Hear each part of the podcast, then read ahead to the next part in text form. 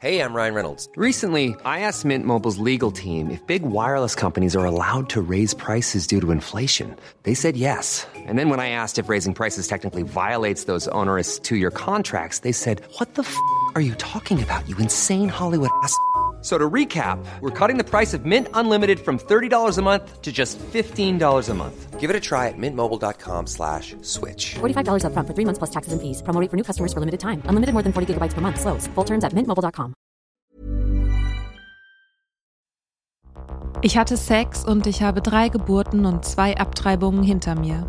Ich kenne also meinen Körper. Was ich allerdings bis heute nicht gut kann, körperliche Nähe herzustellen und eine Sprache dafür zu finden. Das will ich jetzt ändern. Das schreibt Christine Koschmieder in ihrem neuen Buch Schambereich. Nach ihrem Memoir Dry, das 2022 im Kanon Verlag erschien, widmet sie sich in ihrem neuesten Werk den Themen Nähe, Distanz, Scham und Sexualität. Wir haben sie in Berlin am Tag der Buchpremiere getroffen, um mit ihr eine Exkursion ins Sumpfgebiet unserer Seelen zu unternehmen. In Mias Atelier trinken wir Kaffee und reden darüber, von wem wir lernen, was Nähe ist, welche Funktionen Scham in unserer Gesellschaft erfüllt und ob Sex und Liebe eigentlich trennbar sind. Wir sprechen über ablenkende Gedanken bei nüchternem Sex und die Sehnsucht nach Feuerwerk, Hollywood und Ewigkeit. Und wie ist es, wenn man jemanden bitten möchte, nicht zu gehen? Falls du das erste Gespräch mit Christine hören möchtest, das ist die Folge Nummer 102, Dry, mit Autorin Christine Koschmieder. Und jetzt viel Spaß.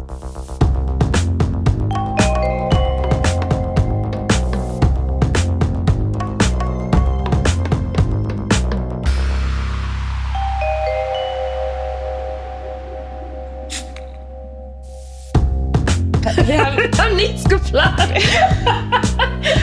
Christine, wie schön, dass du da bist. Ja, herzlich willkommen. Es ist schön, dass wir uns auch sehen können. Ja, tatsächlich. Da habe ich mich auch sehr drauf gefreut, ähm, Ja. bevor ich überhaupt wusste, was für ein schönes Ambiente ihr hier um euch herum habt. Ja, ja. Ja, das ist cool. Äh, passt ja auch zum Thema, dass wir in einem Raum sind, weil es geht um Nähe Und Distanz. und Distanz Und um Scham. und um Charme. Und Nähe und Distanz und Raum, interessanterweise, dass ja auch diejenigen, die uns gleich zuhören oder jetzt zuhören, auf eine Art auch mit uns in einem Raum sind, obwohl sie das jetzt im Moment der Aufnahme noch gar nicht sind. Das ist auch sehr spannend. Ja. Die fühlen sich wahrscheinlich auch uns näher als wir denen. Das ist ja auch das Interessante mit den ganzen parasozialen Beziehungen. dass plötzlich Menschen denken, sie kennen uns. Was sie ja auch irgendwie tun. Parasoziale Beziehung, das höre ich jetzt zum ersten Mal. Das werde ich mir sofort abspeichern. Ja, das ist spannend. Das stimmt. Also Einseitigkeit sozusagen. Ja. Eigentlich ein, ein, äh, eine Traumeigenschaft für Menschen, die so eine de dezente Nähephobie oder Schwierigkeiten damit haben. Ne? Du kannst dich quasi, kannst eine Nähe herstellen, die du aber nicht einlösen musst in echter Gegenwart. Für, für wen ist das der Traum? Für die Person, die äh, sendet oder für die Person, die empfängt? Also ich hätte jetzt an die sendende Person gedacht, die ja die Initiatorin dieser sich als Nähe ausgebenden Nicht-Nähe ist, äh, aber möglicherweise natürlich auch für diejenigen da draußen an den Radioapparaten. Ich wollte es einmal sagen. Empfängern. Am Em- Empfangsgerät. Ja, Empfangsgeräte, genau. Ist das auch eine Motivation für dieses autobiografische Schreiben für dich vielleicht? Ich bin ziemlich sicher. Also es gibt ja den etwas äh, Holzimmerartig verwendeten Begriff des therapeutischen Schreibens, der zum einen sogar seine komplette Anwendbarkeit und Richtigkeit hat, dass in Therapien ja tatsächlich dazu aufgerufen wird, Journal zu schreiben oder überhaupt dergleichen mehr. Und dann aber auch in meinem ganz spezifischen Fall ist das natürlich ähnlich wie eine Bühne, eine Möglichkeit mit höchstmöglichem Kontrollanteil gleichzeitig höchstmögliche Nähe und Intensität herzustellen. Ja, aber schon auch so, dass du bestimmst ja, was du dahin schreibst. Du kuratierst die Intimität, die du herzustellen bereit bist. Aber was fühlt man dann selber? Also was fühlst du dann von der Intimität? Weil die Intimität entsteht ja da, wo die Person zum Beispiel dein Buch mit ins Bett nimmt und liest und weint, was mir übrigens auch passiert ist beim Lesen. Da war ich allerdings im Zug und nicht im Bett. Ist auch egal.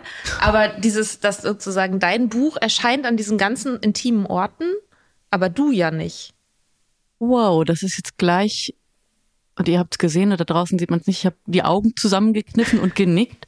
Das ist eine Frage, die ich mir selber noch gar nicht gestellt habe, die aber natürlich komplett an den Kern der Sache rangeht, dass ich ein Profi darin bin und war, sowohl als Trinkende als auch als beschädigtes Kind und Heranwachsende sozusagen immer für andere diese Illusion der Nahbarkeit und Nähe herzustellen, ohne mich überhaupt jemals zu fragen, ob ich das selber empfinde. Das war wie so ein, ein unausgesprochener Auftrag. That's my job to make others feel something. Ja, mhm. also gut oder weniger schlecht, als es meine Mutter immer äh, getan hat.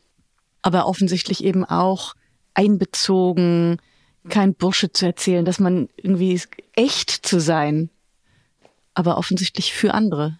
Ja. Mhm. Hm. Ja, das war, das war jetzt ein Versehen. das war ein gutes Versehen. ja. Ich mache mir da oft Gedanken drüber, gerade in den letzten Jahren, weil ich immer denke, es gibt so eine sehr äh, auffällige Diskrepanz.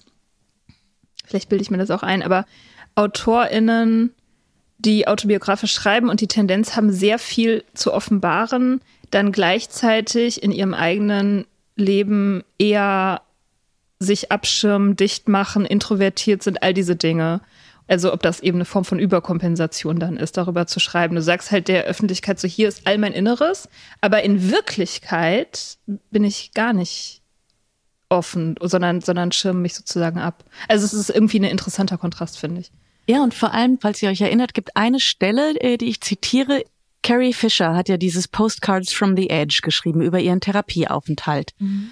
Und da ist sie so ganz stolz auf sich, wie sie aus sich rausgeht, wie sie ihr Innerstes nach außen stülpt und äh, Intimstes teilt und hat so das Gefühl, sie verdient jetzt ein auf die Schulter geklopft zu bekommen. und äh, dann sagt ihre Therapeutin zu ihr, oh, wart mal kurz, was du hier machst, ist irgendwie, ist irgendwie eine Showdarstellung. Du, du verkaufst dich als so unglaublich nahbar und holst sie alle ganz nah an dich mhm. ran. Aber im Grunde ist das nur, ich, ich kann es leider nicht mehr ins Original wiedergeben. Es ist viel besser im Original, müsst ihr es nachlesen halt. ähm, und dasselbe ist mir natürlich auch passiert mit meinem Suchttherapeuten in der Klinik, wo ich so dachte, ich erzähle dem jetzt alles und lege es auf den Tisch und auch über alle Scham hinweg, ne? Denn er muss doch dann sehen, was für eine tolle, selbstreflektierte Patientin ich bin. Das ja. beeindruckt Therapeuten immer ganz besonders, wenn, wenn sie hören, wie reflektiert man ist. Ja, ja deswegen sagt man es ja auch nicht dazu, sondern denkt, ich muss mhm. das doch jetzt am Leuchten in seinen Augen merken, wie er mir verfällt. Und da sind wir wieder, da sind wir wieder beim Funktionalen oder beim, naja, strategisch klingt zu bewusst, ja, aber es ist ja schon der Versuch, eigentlich ein extrem manipulativer, unbewusst, die Zuneigung, die Nähe, die Liebenswürdigkeit zu bekommen oder attestiert zu bekommen, mhm. ohne darauf zu vertrauen, dass jemand sich freiwillig dafür entscheidet, dich liebenswert und nahbar und äh, zu finden und Intimität herzustellen, sondern du glaubst immer, du müsstest die Rahmenbedingungen dafür erschaffen, du müsstest es erzeugen. Mhm. Ja. Und ein guter Therapeut und eine gute Therapeutin in die, die merken sowas und sagen, spielt ja auch übrigens gar keine Rolle, ob ich sie leiden kann oder nicht. So, what? Hat er das zu dir gesagt? Nein. ja, kann ja sein. Hm. So, und was hat er dann gemacht, als du so super reflektiert warst? Ähm, der hat gelächelt und hat, das war in einer der ersten Sitzungen, und er hatte so ein Whiteboard an der Wand, wo er, während ich erzählt habe, was mein Problem so ist und worum es geht und so, hat ganz viele Begriffe an dieses Whiteboard geschrieben. Und am Anfang dachte ich, das wäre willkürlich, also Begriffe, die ich genannt hatte, ne? Und als ich fertig war und er auch mit dem Begriffe schreiben, ist er zur Seite getreten und habe ich gesehen, dass in der Mitte eine Leerstelle war, wo keine Begriffe standen. Und dann hat er mich angeguckt und hat gesagt, wissen Sie, Frau Koschenwieder, ich habe lange überlegt, als ich Sie auch in der Gruppe erlebt habe, wie Sie auftreten, wie Sie sich darstellen, ob Sie irgendwie, ob das was Narzisstisches ist oder ob das histrionische Persönlichkeitsstörung, wie auch immer ist. Also ob Sie das für die Aufmerksamkeit tun, ob Sie das brauchen. Und glaube inzwischen, Sie erzählen Ihre Geschichten nicht, um irgendeine bestimmte Art von Rückmeldung zu kriegen, sondern um Ihr Leben zu rechtfertigen. Mhm. Und das saß. Und das mhm. trifft es, glaube ich, auch wenn es jetzt weit entfernt scheint, diesen Weg zu gehen, was hat denn das mit Nähe und Intimität zu tun? Vom Prinzip her zu glauben, dass einem etwas nicht automatisch zusteht. von dem wir uns alle wünschen, dass Kinder aufwachsen in einem Wissen, dass sie zwar mal Mist bauen, aber im Grunde liebenswert sind, ja. Und wer selbst Nähe glaubt, sich herbei erzählen, herbei erzwingen, herbei zu inszenieren zu müssen, da ist ja genau dieses Defizit. Und damit äh, hat er mir sehr elegant einmal mit einem Ruck äh, den Boden unter den Füßen weggezogen. Und das war aber mhm. auch gut so. Ja. Mhm.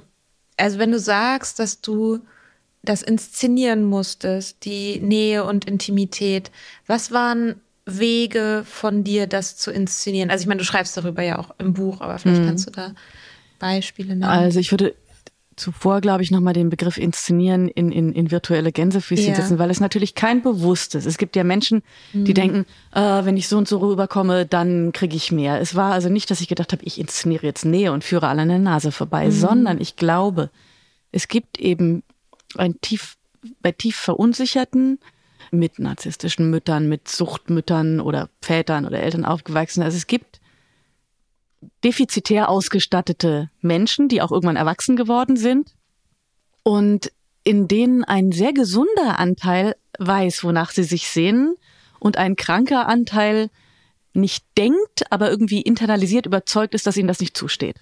Mhm. So.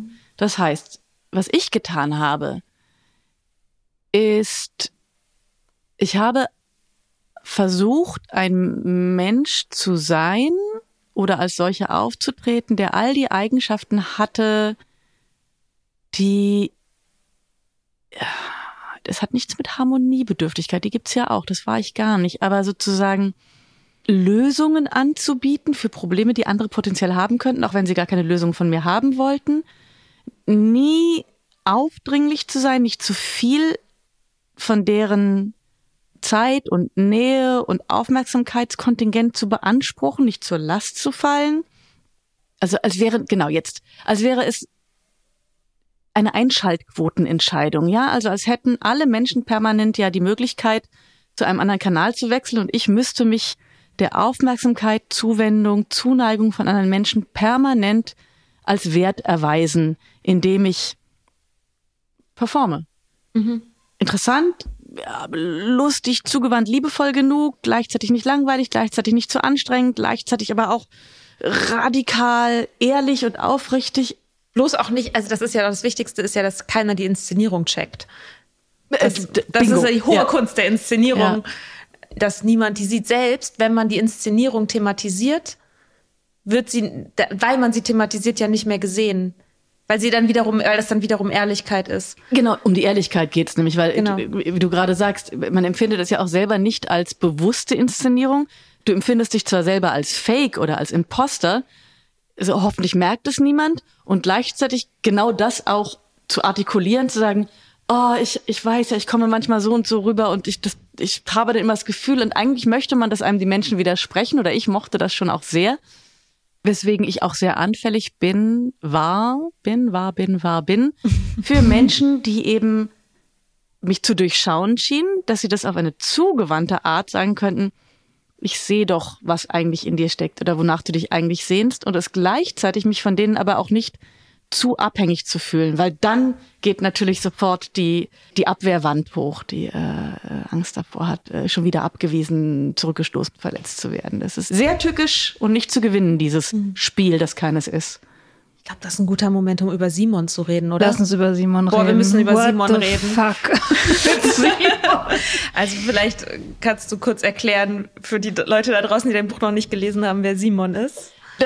Danke, dass du den jetzt gerade einbringst, weil ich habe eben in dem Moment, in dem ich es äh, erzählt habe, auch gedacht, das lässt sich nur verstehen am Beispiel von Simon, der nicht Simon heißt im echten Leben, aber der eine eklatant kurze Rolle, was den Zeitraum angeht, das waren nämlich drei Monate, und eine eklatant große Rolle in meinem Leben gespielt hat. Simon ist ein äh, Mann, der 2017 äh, in mein Leben getreten ist. Ich kannte den schon über E-Mails, schon ein paar Jahre. Der hat sich gelegentlich als Autor bei mir beworben und hat interessanterweise auch per E-Mail damals schon immer nicht nur als Autor, der ein Werk anbietet, sondern es gab auch immer im Nachhinein, sehe ich das jetzt erst, so eine Beziehungsebene. Und er lebte in Spanien, ist ein Deutscher, der aber lebte mit seiner Frau und seinen Kindern in Spanien. Und auf der Buchmesse 2017 sagte er, ähm, er sei gerade ohnehin in Deutschland, seine Ehe sei auseinandergefallen, er habe ein neues Buch und das wolle er mir anbieten und ob wir uns nicht auf der Buchmesse treffen könnten. Und vielleicht muss man auch noch dazu sagen, und das ist ganz interessant, dass dieses Buch zum Thema hatte, einen Mann, der, weil seine Frau ihn betrügt, impotent geworden ist und sich entsinnt, dass viele Menschen, viele weibliche Menschen eigentlich gar nicht dauernd Sex wollen, sondern in den Arm genommen werden und kuscheln. Und der bietet damit also seine Dienstleistungen als Mitschläfer an, ohne Sex. Mhm. Wahlweise nur eine Stunde oder eine Nacht mit Klamotten oder ohne mhm. Klamotten und so weiter. Und ich, ich war gerade auf eine ganz hässliche Art und Weise, war eine Beziehung auseinandergegangen, von der sich herausgestellt hatte, dass ich vorher mich habe anderthalb Jahre lang anlügen lassen. Dinge, von denen ich dachte, das würde mir nicht passieren. Andere Geschichte. Jedenfalls dachte ich in dem Moment, als ich dieses Manuskript auf den Tisch bekam von diesem Simon, sowas hätte ich eigentlich gerne. Also in echt. Und zu dem Zeitpunkt habe ich noch getrunken. Und es war Buchmesse. Und das war ein Mensch, der so ein Buch geschrieben hat, den ich nicht kannte, ein männlicher Mensch. Also tranken wir zunächst mal auf dieser Buchmesse miteinander. Und ja. Was macht man sonst? sonst und dann saßen wir irgendwann draußen auf den Stufen mit Weingläsern und dann kamen wir auch auf das Buch zu sprechen und ich sagte so, ach Mensch, ich, ich wünschte mir, was müsste denn eigentlich geschehen oder was müsste ich tun, damit, damit ich sowas mal kriege? Und dann, dann kamen wir ins Gespräch über Affären und dann habe ich versucht, ihm zu schildern, dass Affären bei mir nie daran gescheitert sind, dass ich das moralisch irgendwie abwegig fände, sondern dass ich rein logistisch nicht in der Lage bin, eine Affäre zu initiieren, weil ich nicht lesen kann, ab wann ein Interesse von jemandem, also ich habe natürlich immer Angst, Zeichen falsch zu verstehen, misszuinterpretieren und dann nach irgendeiner Hand zu fassen und derjenige sagt, was willst du denn von mir? Und selbst wenn das relativ eindeutig wäre, wie man sich dann entscheidet, ja, und jetzt? Also wer fragt wen, wo man hingeht? Wie kommt man da hin? Wie kommt man, wie zieht man sich aus? Wie landet man an diesem Ort? Wie spricht man darüber? Wow, Höllenvorstellung für mich. Also, und dann grinst er mich so an und sagt, naja, ähm, das ist alles gar nicht so schwer. Also wir können uns jetzt ein Taxi bestellen und äh, wir halten irgendwie an einem Kiosk an und kaufen noch Zigaretten und eine Flasche Wein. Und ich so, mm, äh, nee, mm, äh. Naja, und dann noch ein Glas Wein mehr getrunken und dann habe ich irgendwann mein Weinglas hinter mich geschmissen. Also auch sehr schöne Hollywood-Geste und so. Hab gedacht, okay, aber ohne Sex. Also, ja klar. Und das war schon mal magisch genug, weil tatsächlich ist es uns gelungen, bis in mein Hotelzimmer zu kommen und uns auszuziehen und haben dann eben eine Nacht nackt nur in den Arm genommen miteinander verbracht. Und auch am nächsten Morgen bin ich nicht tot umgefallen, weil er plötzlich mein Hotelzimmer gesehen hat oder irgendwas. Und dann ist er zu seiner Unterkunft gefahren, die etwas außerhalb von Frankfurt war, und ich bin auf die Buchmesse gegangen. Und auf der Buchmesse habe ich so gedacht, das war wirklich, das war ein so entscheidender Moment in meinem Leben, weil von dem Punkt, ich hätte etwas so, so gerne, aber ich schäme mich so sehr, nicht mir das einzugestehen, das habe ich ja längst, sondern das einmal auch auszusprechen, dass meine Angst nicht vor dem Vorgang, sondern davor, meine Fehlbarkeit, meine Unfähigkeit, meine Bedürftigkeit einzugestehen. Das hatte ich getan. Er ist darauf eingegangen. Wir, es ist uns gelungen. Und dann habe ich gedacht, jetzt musst du das irgendwie auch üben. Und dann habe ich ihm eine Nachricht geschickt und gefragt, ob er vielleicht nochmal einen Abend mit mir verbringen möchte. Und den habe ich dann auch tatsächlich nüchtern, weil ich dachte, ich möchte gucken, ob, ob mir das gelingt, das nüchtern in Anspruch zu nehmen mit Mangoschorle.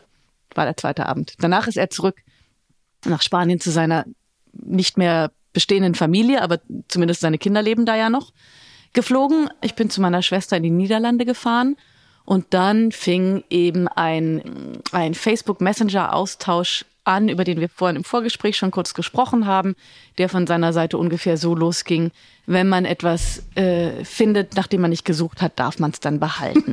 Und ich habe, weshalb wir darüber schon geredet haben, weil dass ich diesen Satz im Buch gelesen habe und dachte, oh mein Gott, Christine mit Rennen. Fuckboy. Fuckboy. Fuckboy. Also, und das, was natürlich auch äh, ganz doll daran liegt, dass ich das Gefühl habe, dass ich diese Nachrichten auch schon mal so gekriegt habe und das nie gut geendet ist. Aber es ist irgendwie auch gleichzeitig ein romantischer Satz. Es ist ein großer Satz. Und das war, glaube ich, bei dem auch so, ne? Der konnte große Gesten. Diesen anderen Satz, den habe ich mir auch markiert er wird mit dir sterben, aber nicht am Alkohol. Das ist auch so ein Satz, wo ich denke, pff. Ja, absolut. Und zum einen, wenn jetzt aus fünf Jahren Abstand, aus nüchterner Sicht und gerade mit diesen beiden Sätzen würde ich auch denken, also Frau Koschmider, wie blind kann man sein? Was ist denn da geschehen? Und ich, ich glaube, ich verstehe inzwischen Anteile dessen, was geschehen ist. Zum einen, das sind ja Codes, die er da ausgesendet hat, mhm. die einerseits in jedem davon sagen, das ist zu groß, um wahr zu sein, das ist Hollywood, das mhm. ist genau das Leben, nach dem ich mich gesehnt habe und dass ich, da sind wir wieder beim Inszenieren. Ich habe eine große Sehnsucht immer schon gehabt, dass die Banalität für die anderen da ist und bei mir sollte alles ewiger, größer, besonderer. Wir müssen jetzt nicht auseinanderklamüsern, psychoanalytisch, warum das so ist. Aber, ähm, und es ist in Teilen ja sogar gelungen. Also ich habe natürlich dieses, ich habe drei Kinder von drei Vätern bekommen. Ich habe einen Mann beim Sterben begleitet, was ich mir nicht ausgesucht habe. Aber das sind natürlich alles existenzielle Erlebnisse. Ich habe zwei trinkende Eltern gehabt. Der Kontakt zu meiner Mutter war 17 Jahre habe ich abgebrochen, weil sie psychisch krank und trinkend war. Also es war ja alles größer und gleichzeitig bin ich daraus hervorgegangen, eben nicht als Opfer. Und ich glaube, über den Begriff des Opfers oder die Opfererzählung sollten wir später nochmal sprechen.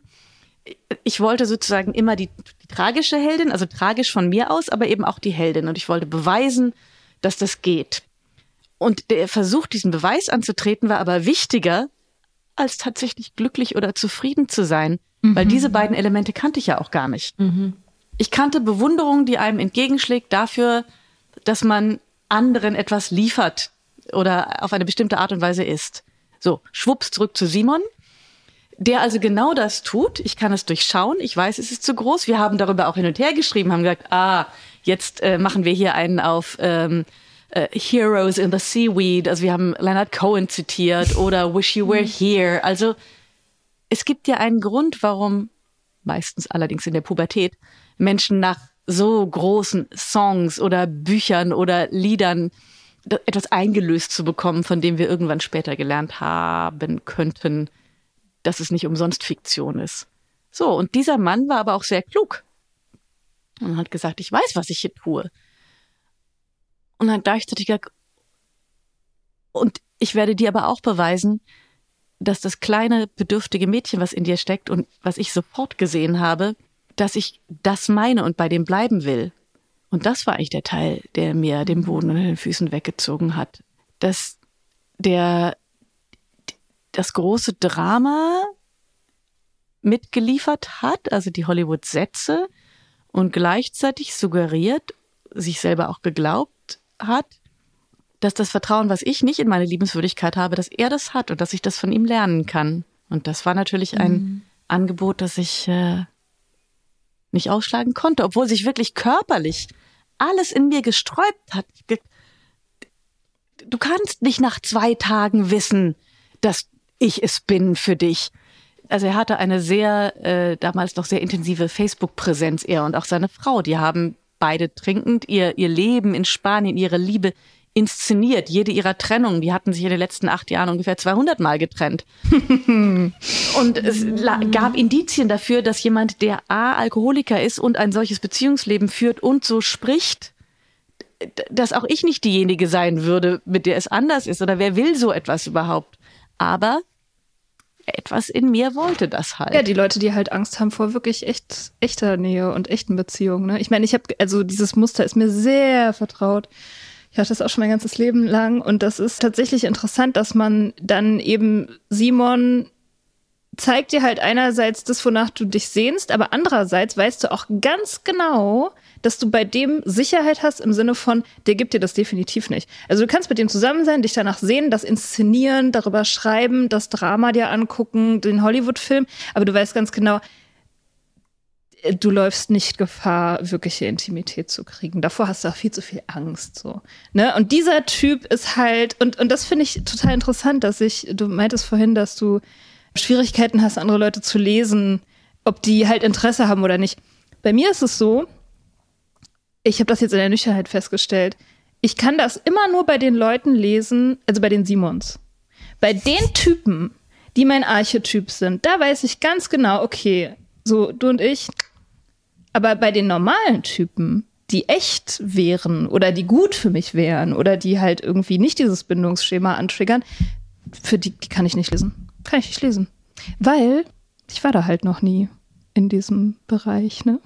Und damit moderierst du eigentlich auf eine Art schon die fast tragische Zwischenüberschrift, die mit Ende des jetzt geschriebenen Buches für mich im Raum steht, nämlich ein tiefes, tiefes Misstrauen gegenüber meiner Fähigkeit, perspektivisch nicht mehr anzuspringen, nicht mehr falsch anzuspringen, nicht mehr mhm. falsch abzubiegen. Und das heißt jetzt nicht, ich will mich jetzt vor Schmerz wappnen, sondern wie du schon sagst, diese Lesbarkeit dessen, ich glaube, ich habe es im Buch auch irgendwo geschrieben, die Lieblingsfilme sind ja dann nicht umsonst Bonnie und Clyde oder Love Story oder also diese Filme, die ihr tragisches Ende schon eingeschrieben haben. Und das genau auch zu wissen, zu sagen, was ich mit dir erleben werde, wird bigger than life sein, aber es wird endlich sein. Und das ist auch gut, weil ich brauche meine Zeit, wieder hinter den Vorhang dann zurückzutreten und dort unsichtbar Leid und Schmerz zu empfinden. Also dich zu erholen. Zu mhm. erholen und gleichzeitig interessanterweise auch dieses Warte, die Selbstverständlichkeit, mit der klar ist, Leid und Schmerz dann zu empfinden, dass das quasi eine Conditio sine qua non von Beziehungen ist. Eine was? Eine, eine, eine unvermeidbare Notwendigkeit. Also ah. nicht während der Beziehung, sondern du kannst andersrum als beim Paradies, glaube ich, wo man sich ja erst durch den Reis und Grützeberg fressen muss und dann im Paradies ist, ist es eher so, du kannst das Paradies mal kurz, wird der Vorhang mal kurz für dich aufgezogen und danach frisst du dich aber durch Schmerz, Leid und Scheiße. Das gehört einfach dazu. Nicht währenddessen, nicht in einem gesunden Ausmaß, nicht verhandelbar, sondern so geht Liebe. Oh. Ja, ich jetzt. oh, ja, ja. Aber also ich habe gerade gedacht, dieses Misstrauen, ne, was man so gegenüber sich selber hat. Ich kenne das ja auch. Ob man das alles irgendwie so richtig macht und ob, ob man wieder gerade alles falsch macht und ob man wieder genau den alten Mustern und so. Und ich habe mich aber auch gerade gefragt, so du hast ja auch gesagt, dass dein Körper hat reagiert und du hast dem nicht vertraut. Also es ist ja schon da, dein Kompass und dein Gefühl, empfinde ich Ruhe mit einer Person oder einfach nur diese absolute elektrische Aufladung, die einen vielleicht auch sehr einnehmen kann und die irgendwie auch irgendwie schön und interessant ist und über die man bestimmt richtig gut schreiben kann. Aber die Ruhe, die man empfindet, wenn man in der Gegenwart von jemandem ist, wo man sicher ist, die, die, die fühlt ja der Körper schon.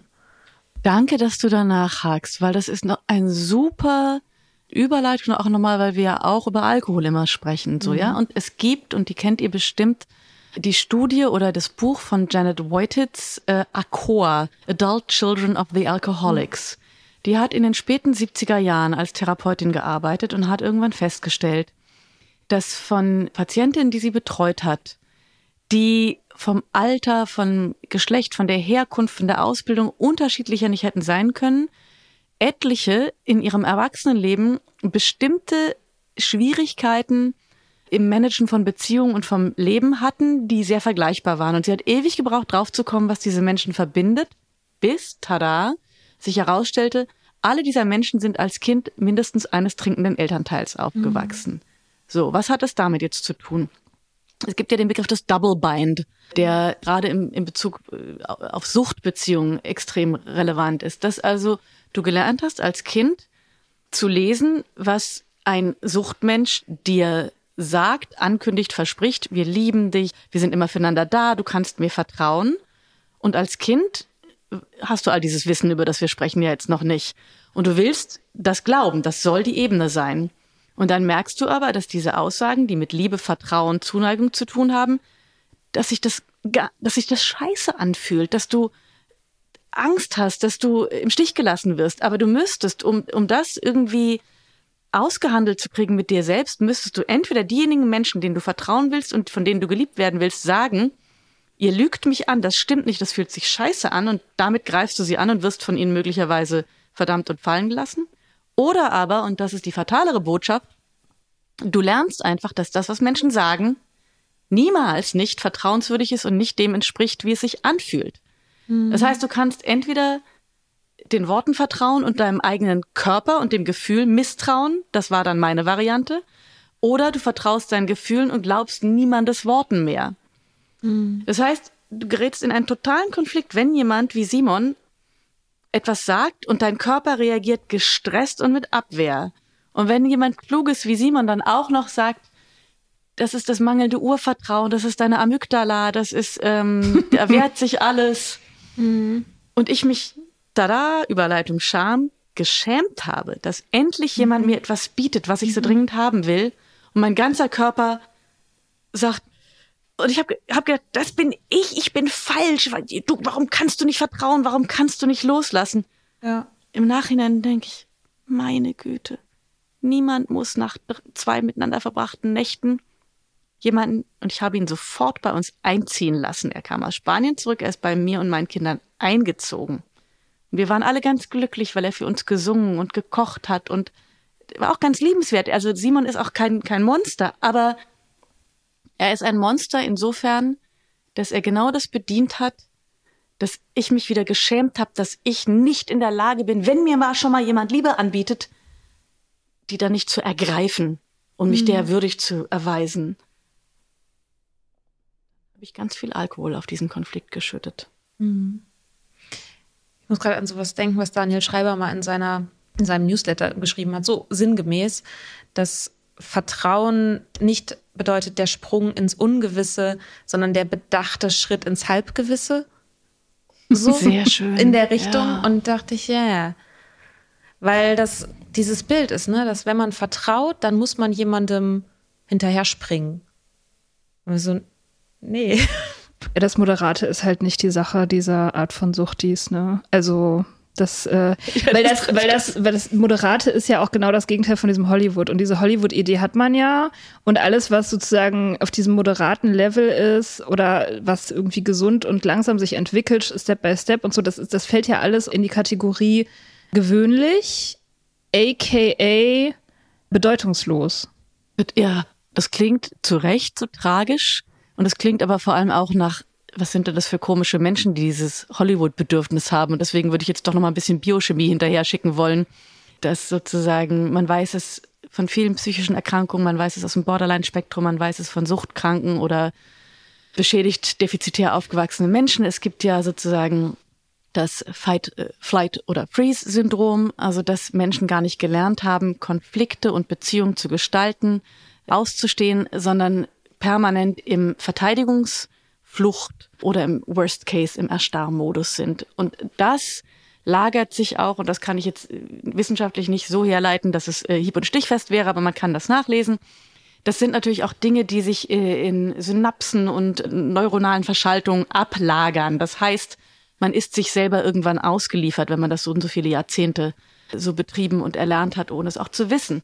Das heißt, dieses Hollywood-Bedürfnis ist ja keines, das wirklich da sitzt und denkt, ihr langweiligen Menschen, bei mir ist das irgendwie dann anders, mhm. sondern ein antrainiert sein, permanent auf Hab-Acht zu sein, permanent Krise, Konflikt und Todesgefahr überall zu wittern. Also auch, äh, das seht ihr Mithörenden jetzt nicht, aber sozusagen hier stehen Regale, äh, ein paar Schubladen und äh, in diesen Regalen stehen Bücher und Zeitschriften und Gegenstände. Also die permanent abzuscannen, die gesamte Umgebung, auch die Menschen, die um einen rum sind, inwiefern sie eine Gefahr sein könnten. Mhm. Und es geschieht unterbewusst. Das ist nichts, was man mitdenkt. Ne? Und, und daher kommt meines Erachtens das, was wir jetzt so gerade mal ein bisschen als Hollywood-Syndrom paraphrasiert haben. Mhm. Ich habe oft beobachtet, dass Leute, die Suchtprobleme haben, dass die eine Toleranzentwicklung gegenüber ihren eigenen Gefühlen haben. Ähm, also, dass sie halt sehr viel brauchen, um den Weg zu finden. Also sie brauchen sehr starke Reize, um den Weg zu finden. Und deswegen sind so, ich weiß nicht, ob das jetzt wirklich Sinn macht, was ich sage, aber so Leute wie Simon, sorry Simon, dass wir das immer so als, ähm, als, als Beispiel nehmen, dass man auf die halt geht wie, wie die Motte aufs Licht irgendwie. Ich meine, die machen das ja auch unbewusst, ne? Das ist ja alles unbewusst. Das ist ja, das ist ja ein Spiel, was die bei, also das muss man vielleicht auch immer wieder dazu sagen, dass die Leute selber sind nicht böse oder irgendwie durchtrieben oder, oder, oder haben irgendwelche schlechten Absichten, sondern die Dynamik ist der Feind und nicht die Person. Danke, dass du es sagst. Ich habe nämlich auch gerade nochmal drüber nachgedacht, äh, weil wir auch Simon jetzt immer mit so einem Unterton sagen, weil wir alle wissen, dass Simon anders heißt. Die Entscheidung, und sei sie auch damals noch trinkend mit bedingt, aber die Entscheidung, mit Simon mitzugehen, Simon mitzunehmen, die Entscheidung, Simon bei uns einziehen zu lassen, die Entscheidung, nicht auf meine Gefühle zu hören, das war alles meine Entscheidung. Simon ist nicht der Täter und nicht der Böse. Simon hat interessanterweise auch eine ähnliche Kindheit und ähnliche Defizite da. Das soll nichts entschuldigen, aber das nochmal bestätigen, was du sagst, es sind Dynamiken mhm.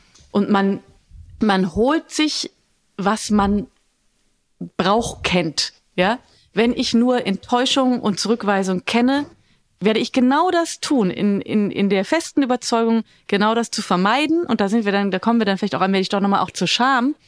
Zu glauben, ich muss mich beschützen oder ich muss Dinge kontrollieren und ich, Nähe ist Gefahr und damit auch genau das zu verhindern, was man eigentlich will und genau das zu bekommen, was man eigentlich verhindern möchte. Mhm. Tricky. Mhm. Ich habe, bevor wir zur Scham kommen, auch noch, noch ein, ein kleiner Satz zu Simon. Ja, ja, unbedingt. Dass wenn der auch eine ähnliche Geschichte hat, mhm. dann hat er ja auch das gemacht, was er gelernt hat, was Liebe ist und was er machen muss, damit er das bekommt und wie er zu sein hat. Also ne, er, er, er muss große Gesten er muss irgendwie schnell Nähe erzeugen, weil irgendwie vielleicht auch die Angst da ist, dass, dass das morgen wieder weg sein könnte. Das ist ja auch so. Wenn es sehr, sehr schnell geht, dann hängt da ja auch immer so ein oder oft so eine Angst dran, zu sagen, es könnte halt morgen weg sein. Und was ist, wenn es morgen weg ist und ich habe es jetzt nicht ergriffen? Und sehr schnell, sehr verlässlich zu sein, vielleicht weil man sich gerade schon als unzuverlässig erlebt hat. Deswegen muss man jetzt ganz viel Unzuverlässigkeit aus der Vergangenheit wieder gut machen, indem man sehr schnell alles Mögliche übernimmt, sich damit natürlich dann übernimmt und dann wieder flüchten muss.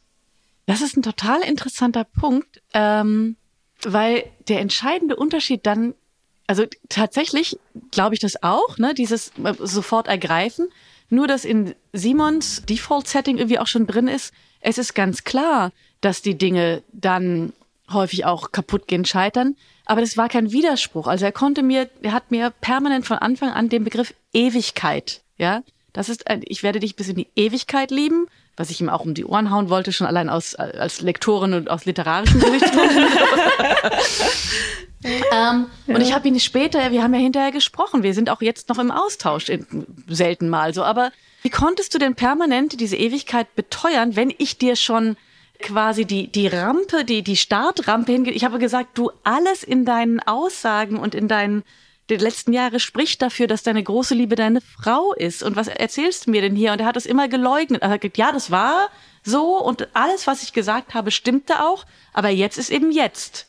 Und deswegen konnte dann auch nach drei Monaten, als wir nach Spanien geflogen sind, um Silvester mit seiner Ex-Frau und seinen Kindern zu verbringen, ist er, wen wundert, nicht mit mir zurück nach Deutschland geflogen und hat tatsächlich auch sogar in einer Absprache mit seiner Frau, die jetzt nochmal zum so und so vielten Mal ist, wieder miteinander jetzt aber wirklich versuchen wollten, eine Familie zu sein, auch für die Kinder, und miteinander vereinbart haben, dass beide Partner, die er und auch sie äh, dann hatten, dass man da radikal den Kontakt abbrechen muss. Das heißt, mir wurde nicht einmal gesagt, dass sie das entschieden haben, sondern ich war quasi geghostet für drei Monate. Ähm, da habe ich dann sehr stark getrunken in dieser Zeit. Aber worauf ich hinaus will, ich habe ihn danach gefragt. Und für ihn war da kein Widerspruch. Er sagte, ich habe die Ewigkeit gemeint in dem Moment, in dem ich sie dir versprochen habe. Und da sind wir wieder beim Double Bind. Ich so, wait, Ewigkeit heißt für mich ehrlich gesagt von jetzt bis zu einem Zeitpunkt, der niemals aufhört, so wie das Universum angeblich unendlich ist. Und bei dir hat sie am äh, 30. Dezember 2017 geendet. Wie geht denn das? Und für ihn war das kein Widerspruch. Hm. Die Fuckboys. so, ja. Nach einer kurzen Pause geht es weiter. Hey, I'm Ryan Reynolds. At Mint Mobile, we like to do the opposite of what Big Wireless does. They charge you a lot. we charge you a little. So naturally, when they announced they'd be raising their prices due to inflation, we decided to deflate our prices due to not hating you. That's right. We're cutting the price of Mint Unlimited from $30 a month to just $15 a month. Give it a try at mintmobile.com slash switch. $45 upfront for three months plus taxes and fees. Promo for new customers for limited time. Unlimited more than 40 gigabytes per month. Slows. Full terms at mintmobile.com.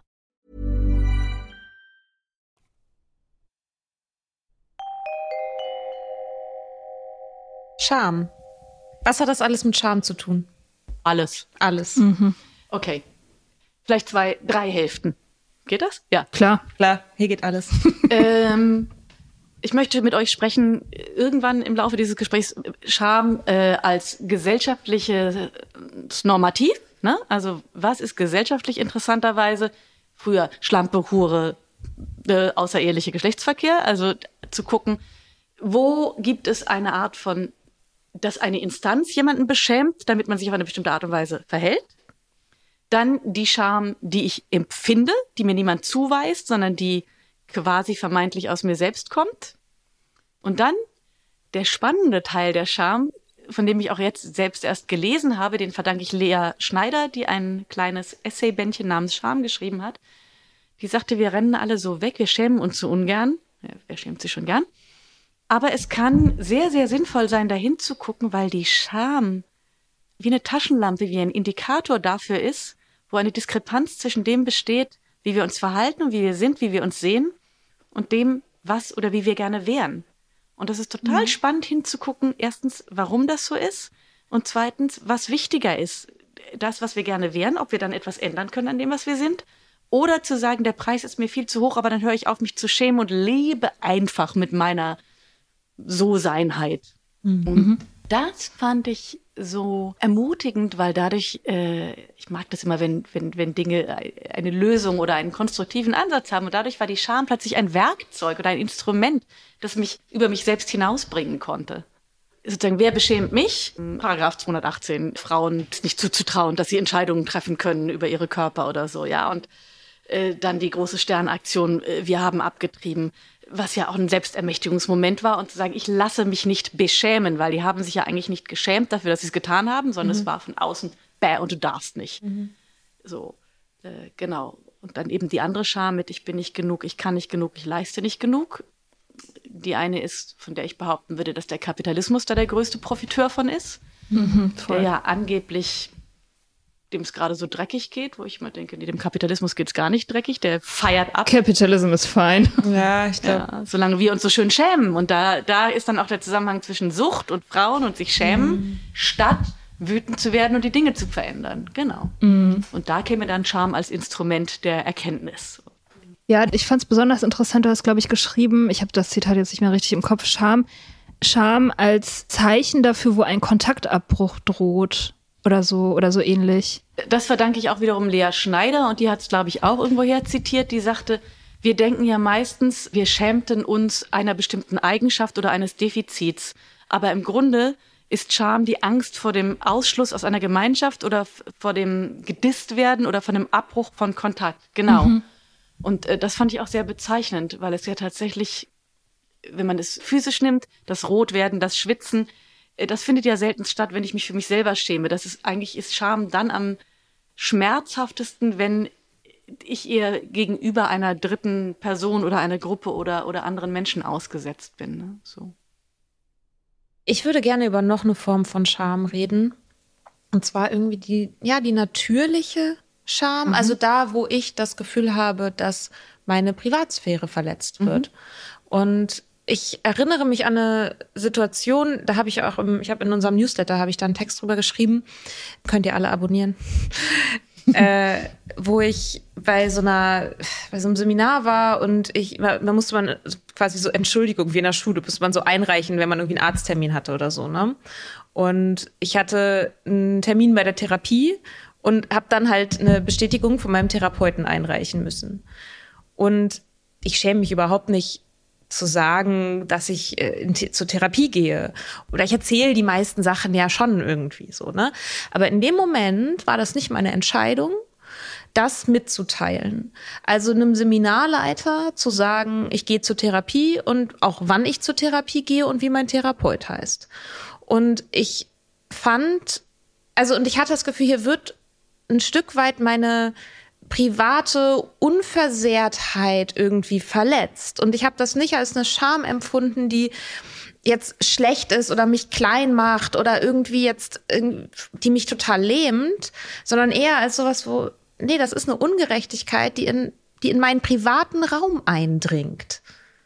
Finde ich ein super Beispiel, weil äh, interessanterweise im Buch wird ja auch ganz viel geht es um Scham und Intimität. So. Ja. Und wenn man den Begriff der Intimsphäre sich dann genau, nämlich anguckt, ganz genau, der ja. auch per Definition, der sagt, das ist der an und für sich autonom und selbstbestimmende Raum einer Person, äh, in die du entscheidest oder das Individuum entscheidet, wie weit und ob er da andere Zutritt gewährt. Und die Scham und die Beschämung findet dann statt, wenn andere diese, diesen Raum ohne ohne Zugriffserlaubnis, ohne anzuklopfen, betreten. Mhm. Da wären wir dann bei körperlichen Übergriffen interessanterweise auch, aber eben auch bei solchen Entscheidungen. Gewährst du jemandem das Recht, das mit ihm zu teilen?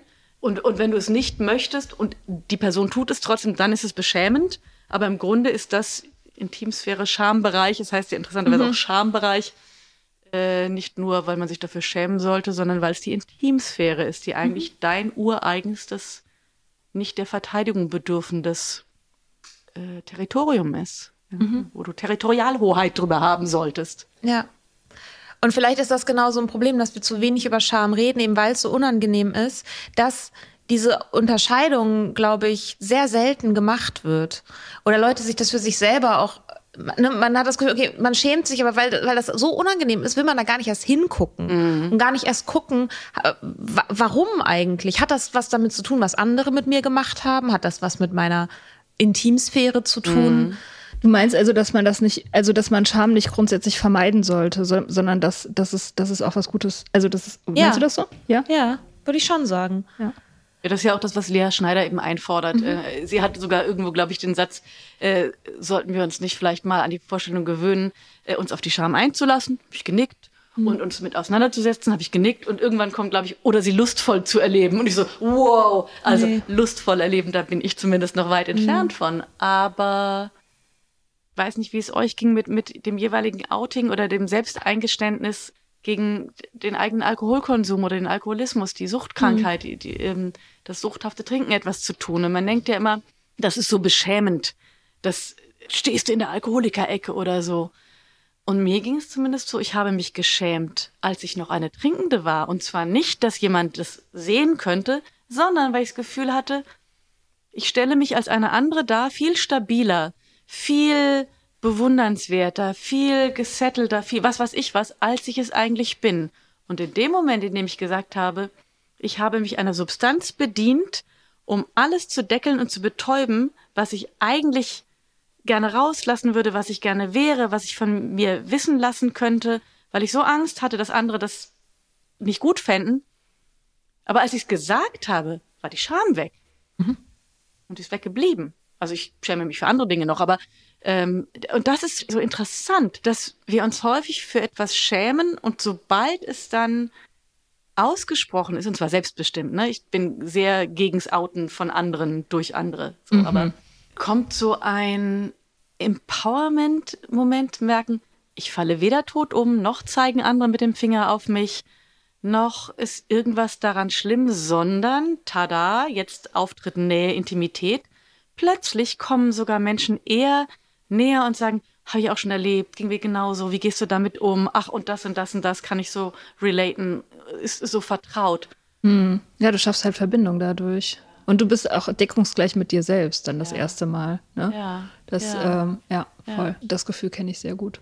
Also gerade auch, wenn es darum geht, Geheimnisse zu haben. Es geht ja nicht nur um die Scham, die das begleitet, sondern einfach auch, wie das ist, ein Geheimnis zu haben vor sich selbst oder der Welt. So. Und Geheimnisse haben, machen immer diese Spannung, diese unangenehme Spannung mhm. irgendwie, dass sie halt gelöst werden wollen. Mhm. Ähm, Ja, und das kann man tatsächlich auch richtig messen. Ich habe da mal auch einen äh, Bericht gelesen, dass die Vitalfunktion, also dass Leute, die zum Beispiel an Lügendetektor angeschlossen werden und, und unangenehme Geheimnisse preisgeben, dass man messen kann, dass die sich sichtlich beruhigen, also dass der Blutdruck runtergeht Ja. und dass die, dass die Hirnfrequenz sich beruhigt, keine Ahnung, alle möglichen Sachen kann man messen, dass das Beruhigung aus ist, auch wenn sie durch ihr Outing von zum Beispiel Steuerbetrug oder so gravierende Folgen zu Ja. befürchten haben. Selbst dann reagiert der Körper mit Entspannung und Freude und Ruhe auf ein aufgedecktes Geheimnis. Und das ist etwas, was man in AA-Meetings ständig bei Neulingen ähm, sehen kann. So dass die kommen, das erste Mal sagen, ich bin süchtig und wie, wie viel Ruhe plötzlich in diesem Raum zu spüren ist, wenn die damit kommen und das aufdecken. So. Das ist super interessant, finde ich. Ich wollte gerade sagen, das ist total spannend, weil es quasi die, der Nachweis von etwas, was diffus, also ich hätte es jetzt nur so diffus schildern können, wie ich es gerade getan habe, aber dass, dass das ganz klare Nachweise auch dafür gibt, ja, wo du denkst, okay. okay. Mir geht das auch so, dass die Ruhe, dass Ruhe eingekehrt ist nach dem, nach der Kapitulation, nach dem Eingeständnis, nach so. Und ich finde aber auch, dass auch süchtige Menschen und auch Menschen nach der Sucht, wir haben, das ist auch wieder mein Plädoyer für die natürliche Scham, so wir haben auch, wir haben auch ein Recht auf Schutz. Und ich habe manchmal den Eindruck, dass es Ey, was heißt, ich habe den Eindruck, ich mache die Erfahrung an mir selbst. Also muss ja gar nicht so abstrakt werden, dass ich habe diese Erfahrung gemacht, dass ich mir scheinbar nicht trauen kann, weil ich einen Hang dazu habe, mich selbst zu betrügen, weil ich habe ja lange zu viel getrunken. Und jetzt dieses Misstrauen habe und das Gefühl habe, alles muss ans Licht. Ich muss alles offenlegen. Ich muss, ich muss sozusagen immer wieder diese Abbitte leisten oder ich, nicht Abbitte, sondern ich muss Zeugnis ablegen und ich muss meine meine inneren Dämonen immer wieder neu ans Licht holen, weil wenn ich das nicht mache, dann werden die mir gefährlich. Und ich glaube, dass es stimmt, also unter Umständen, also das stimmt auch. So, dass es gut ist, das Licht drauf zu scheinen und die Scham und über die Scham zu sprechen und die Sachen ans Licht zu holen. Aber dass ich manchmal auch das Gefühl habe, so, ja, da ist aber auch, also ja, sich selber auch einen Schutz einzuräumen und diese Intimsphäre auch zu wahren. So. Ich glaube, das ist auch gar kein Widerspruch und ich finde es total wichtig, was du da sagst, nämlich selber hinzugucken. Das ist ja was komplett anderes, so wie zu üben, sich vor den Spiegel zu stellen und sich in die Augen zu gucken, also auf sich selber zu gucken. Aber das heißt ja auch nicht, dass man permanent das nach draußen stellen muss. Das ist ja wieder der, die Sehnsucht nach der Validierung durch eine dritte Instanz. Und äh, ich kenne dieses Bedürfnis nach Validierung und man könnte unterstellen, dass natürlich das Schreiben sowohl über den Alkohol als auch über die Scham damit zu tun hat, dann würde ich nicken und sagen, ja, das stimmt. Und habe interessanterweise, was das ein bisschen bestätigt oder bestärkt, was du auch sagst, äh, heute Morgen nochmal über mein, mein unangenehmes Gefühl dabei nachgedacht, dieses Buch und die Buchpremiere heute zu bewerben, indem ich immer und immer wieder auf den Social Media darauf hinweise und Fotos von mir reinstelle. Und, und mir selber quasi irgendwann schon narzisstisch vorkam und dachte, boah, und muss das so sein? Und dachte, jetzt erzähle ich davon als Beispiel. Gedacht, Aber das ist so eine Scham. Ich muss nicht bis in die tiefste, innerste Spirale um Verständnis für meine Beschämtheiten ringen. Ich muss, ich möchte vor allem damit leben lernen und gucken, welche sind wichtig, wenn es um Beschämung geht, die ich politisch falsch finde. Welche sind wichtig zu artikulieren, wenn eine, wenn es eine Gruppe von Menschen betrifft, die durch Beschämung daran gehindert werden, ein freies, selbstbestimmtes Leben, Körperlichkeit und so weiter, dann bin ich sehr dafür, die Scham aus ihrer Ecke zu zerren und drauf zu zeigen. Aber natürlich haben wir alle ein Anrecht und vielleicht auch eine sinnvolle Notwendigkeit, nicht alles sichtbar und erzählbar und identifizierbar und analysierbar und ausbuchstabiert. Es gibt ja gar nicht so viele Menschen, die uns beim Ausbuchstabieren zugucken können, wie es Ausbuchstabierende gibt. Ja, so. Ja. Für Own Your Charm behaltet sie auch gerne für euch, wenn, wenn, es, wenn es gut tut. Also so äh, gibt ja das Prinzip der Radical Honesty, ähm, was auch in Beziehungen praktiziert wird, habe ich äh, gehört von. Ich habe das, glaube ich, Kennst selber. du so jemanden? Kennst du so eine Beziehung? Naja, ich, ich glaube, ich, ich finde, die, die hat auch schon wieder was Brachiales dadurch. Ne? So, weil sie genau die natürlichen Schamgrenzen und auch dieses, ja, du hast recht, da liegt was im Argen, ich kann es aber nicht, noch nicht artikulieren oder ich fühle mich zu unwohl damit.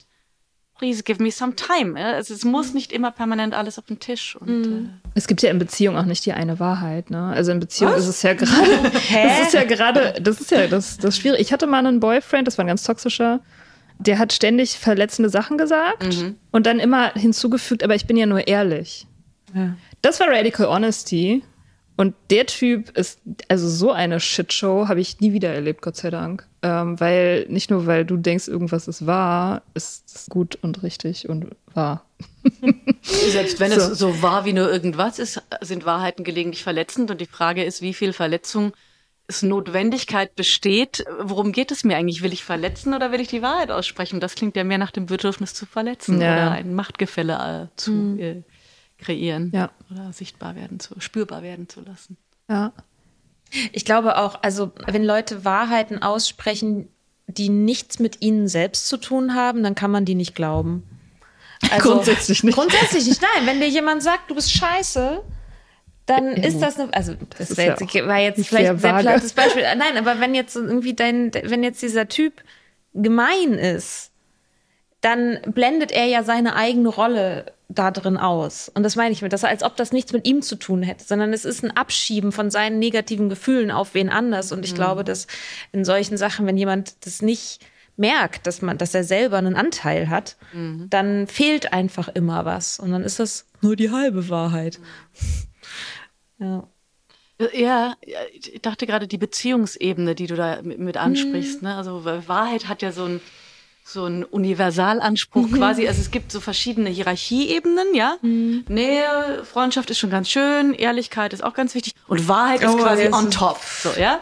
Das heißt, äh, du hast gar kein Anrecht, wie du dich da fühlst, weil Wahrheit ist wichtiger.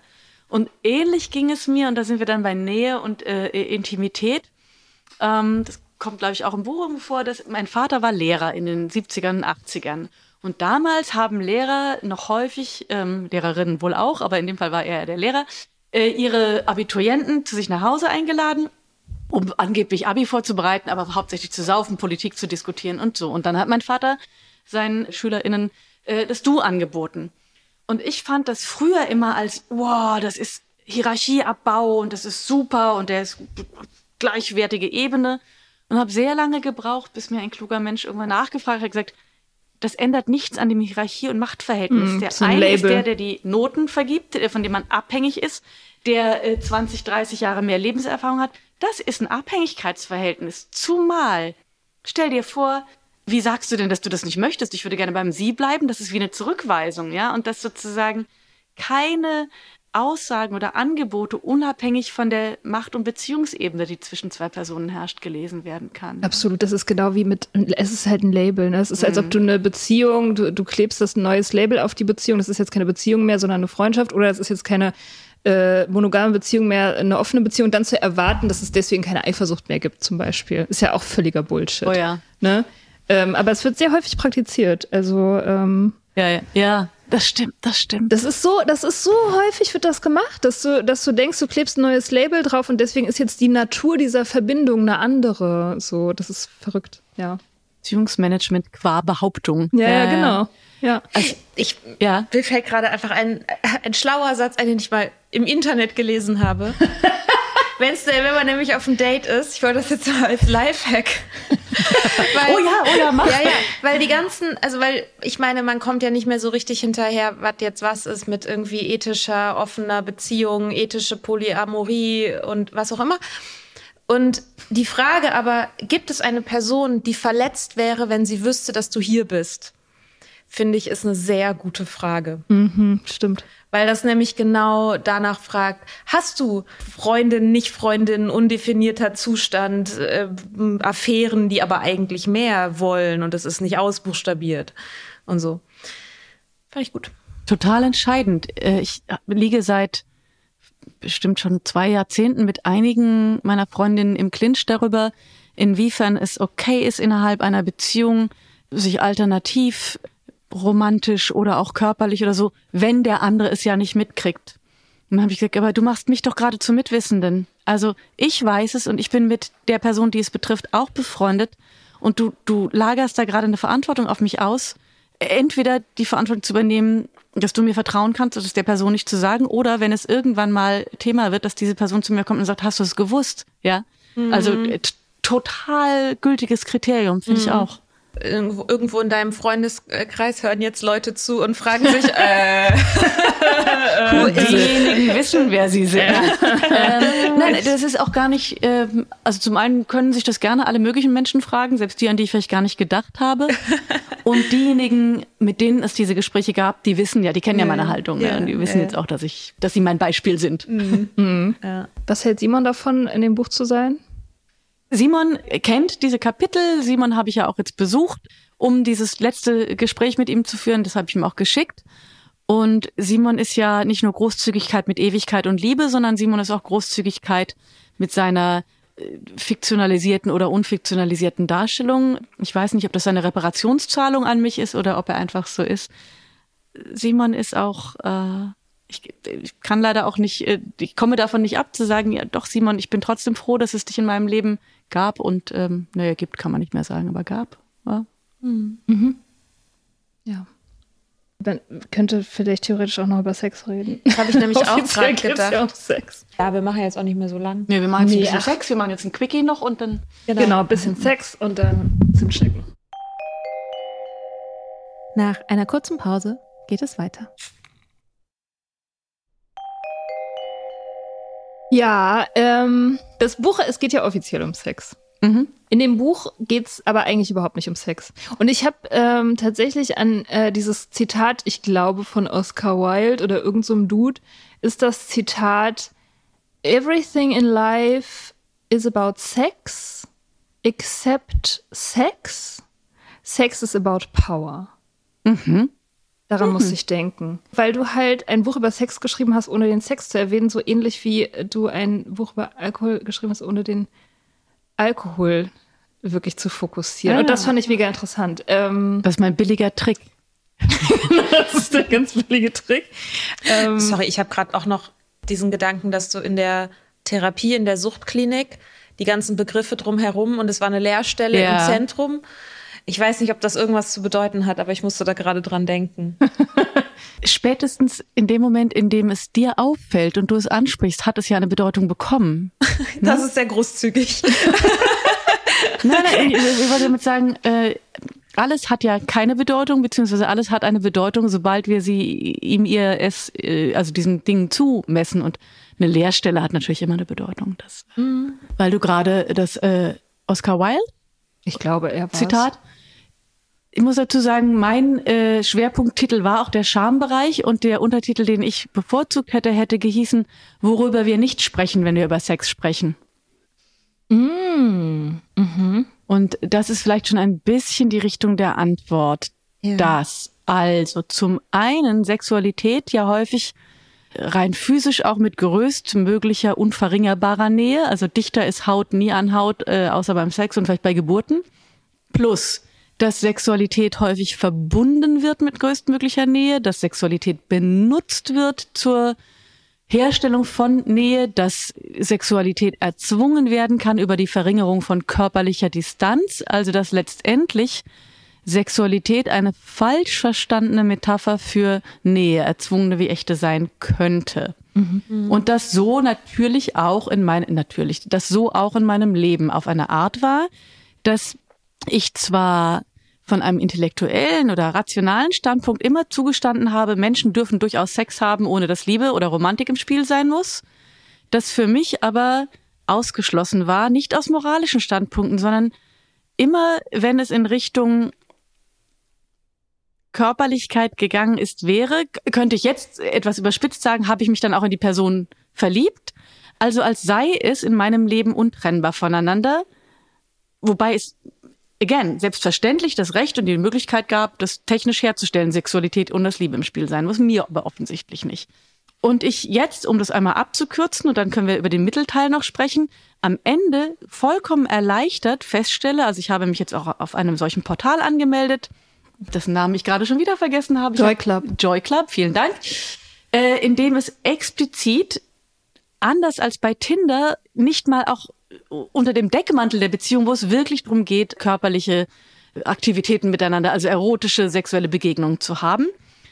Ich habe das jetzt noch nicht in die Tat umgesetzt. Ich bewege mich da auch noch orientierend, aber ich habe das ganz bewusst getan, weil ich nämlich glaube, dass über die technisch herstellbare erotische, körperliche, sexuelle Nähe, das wie ein Testfeld ist für sozusagen, da sind es ja nur Körper und Haut und physische Nähe, die hergestellt wird. Aber es hat natürlich auch mit Vertrauen und mit Aushandeln und mit Grenzen setzen und mit drei Schritte wieder zurück machen oder auch mal zu sagen, ich möchte das jetzt doch nicht, ich sage das ab oder selbst wenn ich schon mittendrin bin, ich möchte jetzt gehen. Und ich glaube, das einzuüben, wie ja in Therapien auch häufig Gesellschaftsspiele oder Brettspiele benutzt werden oder gemeinsam Kanu fahren oder Bergsteigen oder sich fallen lassen. Es gibt ja all diese Spiele, in denen man letztendlich für andere Bereiche des Lebens, die notwendig sind, etwas lernt. Und ich glaube, langer Rede, kurzer Sinn, die Sexualität ist quasi für mich jetzt ein Trainingsfeld, ein Sparringspartner geworden, um dann nachzugucken, wie das mit der Nähe zu Menschen, mit der echten Nähe und der Verletzlichkeit sein könnte. Mhm. Ja, ich finde das sehr interessant. Ich ähm, habe diese Idee auch in letzter Zeit gehabt, weil ich auch glaube, dass diese dieses, diese Idee, da habe ich auch, wir haben darüber geredet in der Bonusfolge letztes Jahr. Diese Idee, dass man Liebe braucht, um irgendwie guten Sex zu haben oder so. Wo kommt das her? Weil ich hatte das auch immer und ich habe das dann letzten Sommer verworfen, als ich festgestellt habe, dass es nicht stimmt. Dass ich, weil ich halt einen Lover hatte, mit dem, der mir sozusagen gezeigt hat, die Beziehung hat mir halt gezeigt, dass das nicht so ist dass es Bullshit ist. Und da habe ich erst gemerkt, dass ich das irgendwie mein ganzes Leben lang hatte. Also diese Idee, dass Liebe, dass man Liebe braucht, um irgendwie das Sexuelle zu haben oder irgendwie so. Wo kommt das her? Was, wo, wo, wo ist, wo, was ist die Wurzel davon? Ja, da sind wir wieder bei der Scham. Ähm, und zwar bei der sozialen oder gesellschaftlichen Scham. Für ein Gesellschaftssystem, einen Staat, eine Verwertungslogik, die ein Interesse daran hat, bestimmte äh, Werte dir zu verkaufen, bestimmte Dinge am Laufen zu halten, ist es natürlich eine Gefahr, Zumal wenn es ein, eine Gesellschaft ist, die in ihrer Verfassung oder in, ihrer, äh, in ihrem Grundgesetz oder wo immer stehen hat, dass die Familie zu schützen und zu gewährleisten ist, die sozusagen das Modell cisnormative, heteronormative Familie, Mann, Frau, Kinder, die hat natürlich ein großes Interesse daran, dir diese beiden Werte in Kombination zu verkaufen, ja, weil außer dass man vielleicht von Sexarbeit noch Steuereinnahmen hat, aber sozusagen gibt es überhaupt kein Interesse daran, dass Menschen bestimmte Dinge getrennt voneinander praktizierbar, wahrnehmbar, verhandelbar erlernen, sondern es braucht zur Stabilisierung dieser Art von Gesellschaft, von der ich glaube übrigens, dass wir sie gerade hinter uns lassen und ja gerade ganz, ganz viele Werte in Frage gestellt werden, mhm. aber zur Aufrechterhaltung von bestimmten Machtstrukturen und auch Profitmodellen, Unternehmensstrukturen, also sozusagen von so viel, eine ganze Gesellschaft braucht dieses Modell, das bitte Sexualität an die Liebes- oder Paarbeziehung geknüpft ist, ganz abgesehen von der Fortpflanzung. Ja, es war ja auch uneheliche Kinder. Das ist eine, den Begriff haben wir kaum noch. Ne? Ich finde auch, den sollte es gar nicht mehr geben. Aber äh, vom Prinzip her war ja auch ein uneheliches Stimmt. Kind eine Schande. Ja. Ähm, ich glaube, in Formularen steht tatsächlich, das fällt mir immer wieder auf, Kinder und dann irgendwie ehelich oder so, wo ich denke, das geht euch einen gottverdammten Scheißdreck an, ob meine Kinder ehelich sind oder nicht. Das hat vielleicht doch mit Erbrecht zu tun und so. Aber also wir sehen, wo es herkommt. Ne? Mm, es gab Zeiten, in denen es sehr gesellschaftsnotwendig und stabilisierend war, dass du bitte auf gar keinen Fall auf die Idee kommst, dass es so etwas wie sexuelle Erfüllung B, nicht penetrativ zu erreichende sexuelle Erfüllung, C, über deine eigene Klitoris und selbst zu handhabende Merkmale, dass du also nicht des Mannes, nicht des Ehemannes, nicht des Versorgers und nicht der Institution Ehe bräuchtest, um überhaupt beglückt zu werden in jeder Hinsicht und mhm. zu überleben. Mhm. Sehr wirkmächtiges Narrativ offensichtlich, wenn du selbst sagst, es hat eine Weile gedauert, bis es bei dir trennbar. Ja, das hat mich bei mir wurde. selber auch total überrascht, weil ich ja eigentlich immer auch ein identitätsstiftendes Moment darin gesehen habe, äh, mich als rebellisch selbst zu framen und als Rock'n'Roll und als whatever, ne? Also äh, das passt, hat eigentlich gar nicht reingepasst. Ja, ja, ich hatte jetzt auch irgendwie eher bindungsloser Sex, war ja schon auch ein Ideal irgendwie, oder? Ja. Ja, aber das war irgendwie, das waren zwei unterschiedliche, zwei unterschiedliche Kategorien. Ne? Das eine halt ist das echte, und das andere ist das weniger wert. Also schon auch das Coolere natürlich, mhm. aber, aber nicht, aber das, aber das ist, das, da ist halt nichts, also das ist nicht wertvoll im Sinne von, das kann mir auch nicht gefährlich sein. Mhm. Das ist vor allem ein super Beispiel, weil wir vorhin äh, nochmal die Scham auch äh, gemarkert haben als Indikator für was glaube ich praktizieren oder sein zu müssen, welchem Bild will ich entsprechen. Du hast gerade mhm. rebellisch gesagt, bindungsloser Sex ist ja auch antikapitalistisch, ist ja gegen das System. Und es erinnert mich sehr, dass mein äh, Vater mir in mein Poesiealbum geschrieben hat, geh deinen Weg, aber schwimm nicht, weil es bequem ist mit dem Strom. Was für mich sich übersetzt hat in auf gar keinen Fall mit dem Strom. Der Strom ist auf jeden Fall immer schlecht, böse, falsch, verlogen. Hm. Was zur Folge hat, dass selbst wenn du zur Pommesbude willst, die stromabwärts liegt, du dich nicht treiben lassen kannst, um zur Pommesbude zu kommen, sondern definitiv immer. Und so eben auch rebellischer Sex, bindungsloser Sex ist antikapitalistisches gegen System. Deswegen muss ich das haben wollen und gleichwohl zu verspüren, dass es möglicherweise doch eine Sehnsucht zu dieser allumfassenden Verschmelzung, Gebundenheit. Ich kann jemanden etwas lieben, begehren und den guten Sex haben und noch die romantische Liebe dazu. Also so dieses Universalmoment von, ja, eine Sehnsucht danach, für die man sich natürlich auch schämt, weil die irgendwie so romantisch kitschig, unrealistisch ist, mhm. aber ja. Genau, das ist ja dann auch wieder der Punkt mit der Scham, ne? dass man sich dafür schämt, etwas zu wollen. Und mhm. das äh, zu, auch sich schämt, ich glaube letztendlich, also die Scham, bedürftig zu sein. Mhm. Und sich mhm. bedürftig zu zeigen und einer anderen Person zu sagen, so, hey, ich brauche dich gerade. Ich will gerade nicht verlassen werden. Kannst du bitte bleiben? So, in einem Moment das zu sagen, in dem man das wirklich fühlt, mit dem Risiko, dass die andere Person sagt, oh, ich habe aber gleich einen Termin. Richtig, richtig scheiße schwierig. Entscheidend. Du hast gerade zwei Sätze gesagt. Der eine ist nämlich die Bedürftigkeit und dem anderen eine Macht zuzugestehen, mhm. nämlich einen fallen lassen oder gehen zu können. Das kannst du bitte bleiben, ist auch ein ganz wichtiger, nämlich das eigene Bedürfnis zu äußern. Aber viel entscheidender finde ich, gerade bei Menschen, die eine massive Angst davor zurückgewiesen, äh, nicht wert zu sein, verlassen worden zu sein aus Erfahrung heraus. Das nämlich, diese Bedürftigkeit, also nicht nur im Sinne von, ich brauche dich, es wäre schön, wenn du bleibst, sondern vor allem sich auszuliefern und offenen Auges dem anderen zuzugestehen, ich weiß, dass du derjenige bist, der jetzt gehen kann. Und das macht aber nicht etwa, dass ich da total souverän, geh doch, geh doch, was wir dann sagen, aber im Grunde. Bitte geh nicht. Ja. Hat jetzt schon wieder nichts mit. Was hat das jetzt mit Sex zu tun? Ich, das Gefühl, ich wollte, Mia wollte über Sex reden.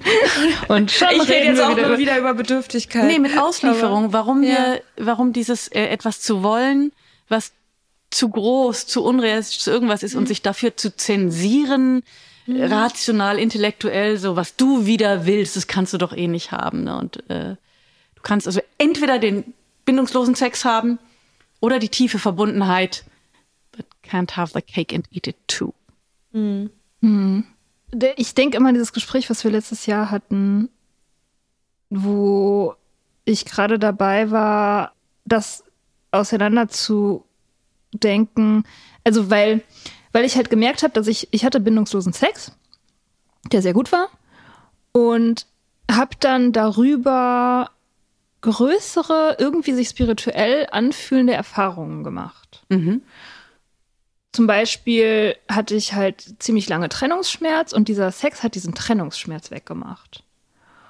Und dann fand ich das so faszinierend, weil das war ja nur Sex, also das ist ja nur körperlich, es ist ja eigentlich etwas weniger ist ja eigentlich was Profanes, weil es halt was Körperliches ist, ne, wenn da kein Gefühl bei ist. So habe ich gedacht. Und dann habe ich das einem Freund von mir so er erzählt und der meinte, naja, dein Körper erinnert sich daran, dass er lieben kann. Und ich, und ich fand das so abgefahren. Ich dachte so, vielleicht ist diese Profanisierung von nur Sex verbunden mit dieser Profanisierung, ich weiß nicht, ob das ein Wort ist, von dem Körper. Also vielleicht ist es so, wir, wir, wir, wir blicken ja immer so auf den Körper herab. Also diese du Dualität ist ja immer diese Idee, der Geist ist was Gutes, der Körper ist irgendwie der, der Diener irgendwie und, und weiß nichts. Der Körper weiß nichts. Aber vielleicht weiß der Körper halt richtig viel. Ich wollte gerade sagen, ich feiere so ab die erste Hälfte von dem, was du gesagt hast, dass der Körper sozusagen, also dass der bindungslose Sex dich über diesen Trennungsschmerz dir hinweggeholfen hat. ich finde den Satz, den der Bekannte gesagt hat, den finde ich irgendwie sweet für ein Poesiealbum. Der Körper erinnert sich, dass er lieben kann. Ich, ist ein nice Framing. Aber unabhängig davon, ob, ob das so esoterisch stimmt oder nicht, ich dachte, das ist doch exakt, was jede Körpertherapie, jede somatische Therapie mhm. macht, was Yoga macht, was Joggen macht. Wir wissen doch Crossfit. alle um das reinigende, äh, befreiende, heilende Wesen von ins Handeln, in die Bewegung kommen, ja. Und was ist denn, entschuldige, dann auch noch mit Hautkontakt? Äh, wir wissen auch, was da sozusagen an Endorphinen, an chemischen Stoffen ausgelöst wird. Ähm, gibt doch, glaube ich, sogar Kuscheltherapien. Who knows what? Also wenn du das als nicht zwanghaft, sondern wirklich befreit und befreiend, dann ergibt das den totalen Sinn. Und zwar aber ohne, dass man da einen Zusammenhang kreieren muss, von wegen der wieder eine übergeordnete Ebene, sondern ich finde auf rein chemischer Ebene oder physikalischer Ebene macht das, ergibt das Sinn. Mhm. Ich muss gerade irgendwie dran denken, das war so ein Eindruck, den ich beim Lesen bekommen habe, den ich habe jetzt gerade nicht die passende Stelle, aber an, dass du schreibst, also du beschreibst das manchmal auf eine Art und Weise, dass sich, dass so der, der Körper ist jetzt ein Werkzeug, um etwas zu tun. Und dabei geht manchmal verloren, dass du das ja bist. Und ich glaube, das ist auch diese, ach, dieses irgendwie so Dissoziieren beim Sex, dass man so abwesend ist, dass der, man lässt den Körper so da als ein Werkzeug für etwas anderes, um vielleicht auch einfach als ein Schauspieler in der Inszenierung oder so. Und dann vergisst man so, dass man das ja selber ist und dass es keine Trennung gibt zwischen der, zwischen der Person, die da liegt und Sex hat, den sie will oder vielleicht auch nicht will, und dem Körper, der das tut. So, da gibt es keine Trennung, das ist ein und dasselbe. Und ich, ich, ich finde das oft schwierig, das wieder zusammenzukriegen. Also es ist fast so wie als würden, wie ist dieses, dieses Ding mit den Kugelmenschen? Das ist eigentlich auf Liebe bezogen, ne? Mhm. Dass es irgendwie, dass die Menschen so gespalten wurden und dann gibt es so zwei Hälften. Und ich glaube, das totaler Bums natürlich. Ich musste da gerade aber dran denken in Bezug auf Geist und Körper, dass wir sind so daran gewöhnt, uns als gespalten zu denken, sage ich jetzt auch wieder zu denken und uns auch zu fühlen, dass wir das so vergessen und mhm. dass irgendwie die Kunst oder der vielleicht die Aufgabe oder die Herausforderung oder was auch immer das jetzt ist, sozusagen, sich wieder als eins zu sehen. Das ist auf jeden Fall ein ein schönes, ich möchte es mal Etappenziel nennen, damit danach noch was kommt.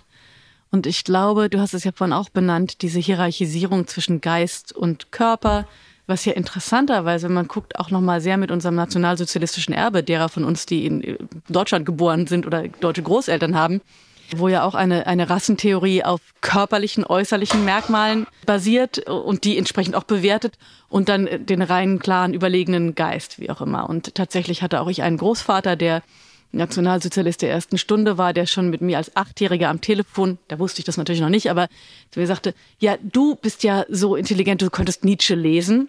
Und der seine eigenen Kinder aber auch so sortiert hat. Also eine meiner Tanten, die sehr attraktiv ist und dunkelhaarig, die war halt das Schönchen, die hätte kein Nietzsche lesen dürfen.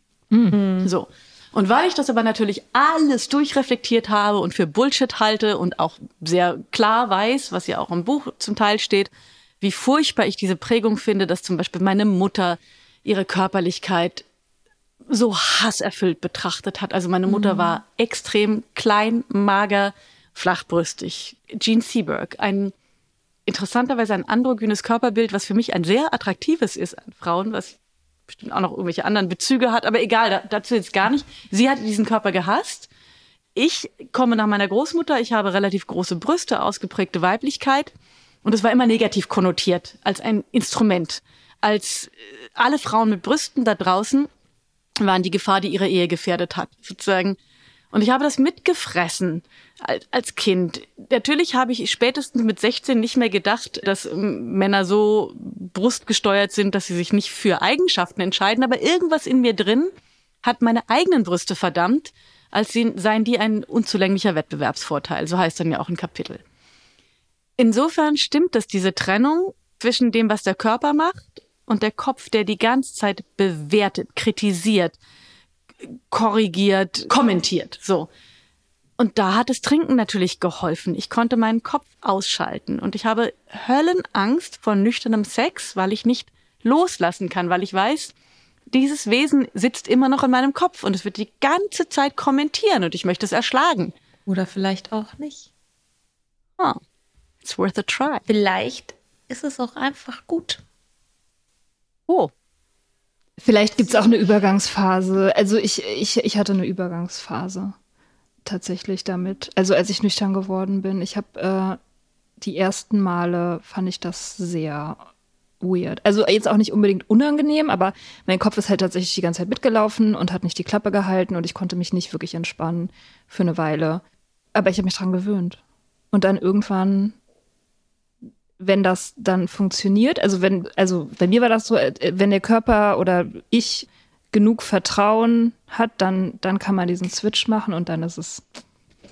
Da sind wir wieder beim Vertrauen. Gut. Ja. Das ist dann richtig Ja. gut. Das ist dann viel, viel besser, als jemals das mit Trinken war. Ich habe, glaube ich, den Anspruch aufgegeben, immer mit allen meinen Gedanken dann da zu sein. Also, das ist halt okay, wenn das mal wegwandert und dann darf es wieder hinwandern.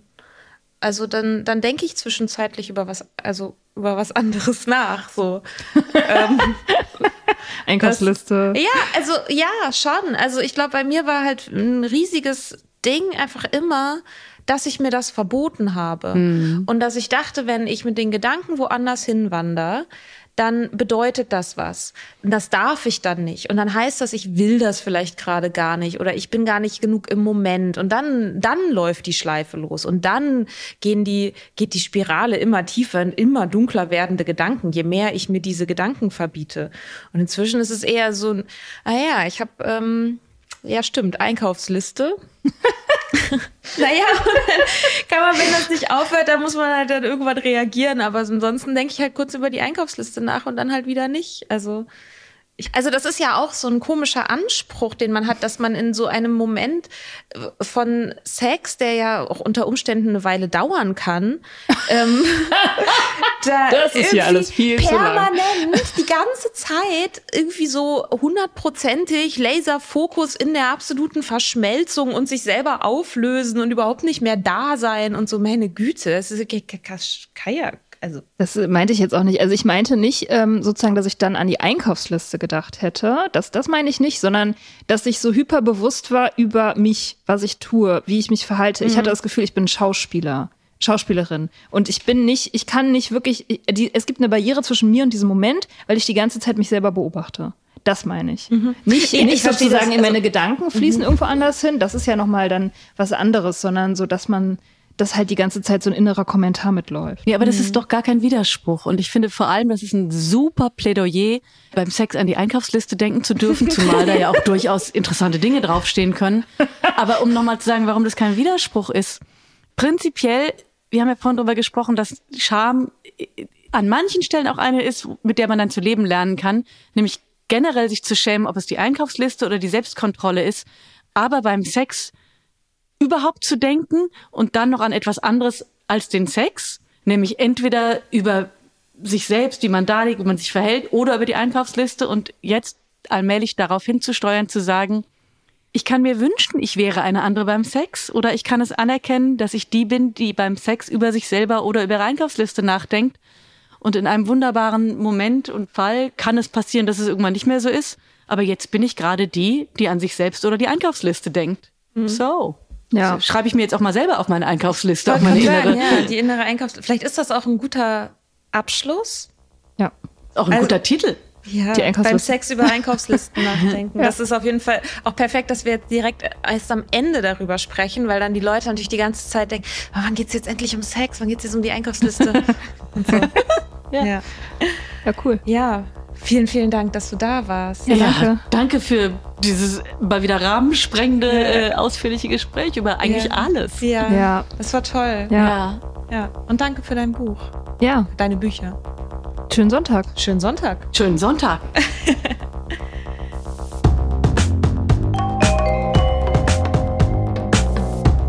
Wir hoffen, dir hat diese Folge gefallen.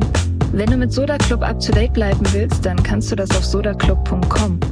Dort findest du nicht nur alle Podcast-Folgen, sondern auch das Soda Mag, Magazin für Unabhängigkeit. Wenn du Steady-Mitglied wirst, kannst du unsere Arbeit unterstützen und bekommst noch dazu unseren Newsletter voller geiler Bonusinhalte. Schreib uns für Feedback, Fragen und Themenvorschläge. Wir lesen alles. Und wenn du uns Sternchen bei Apple Podcasts und Herzchen bei Instagram gibst, dann lieben wir dich für immer. Bis bald auf sodaclub.com.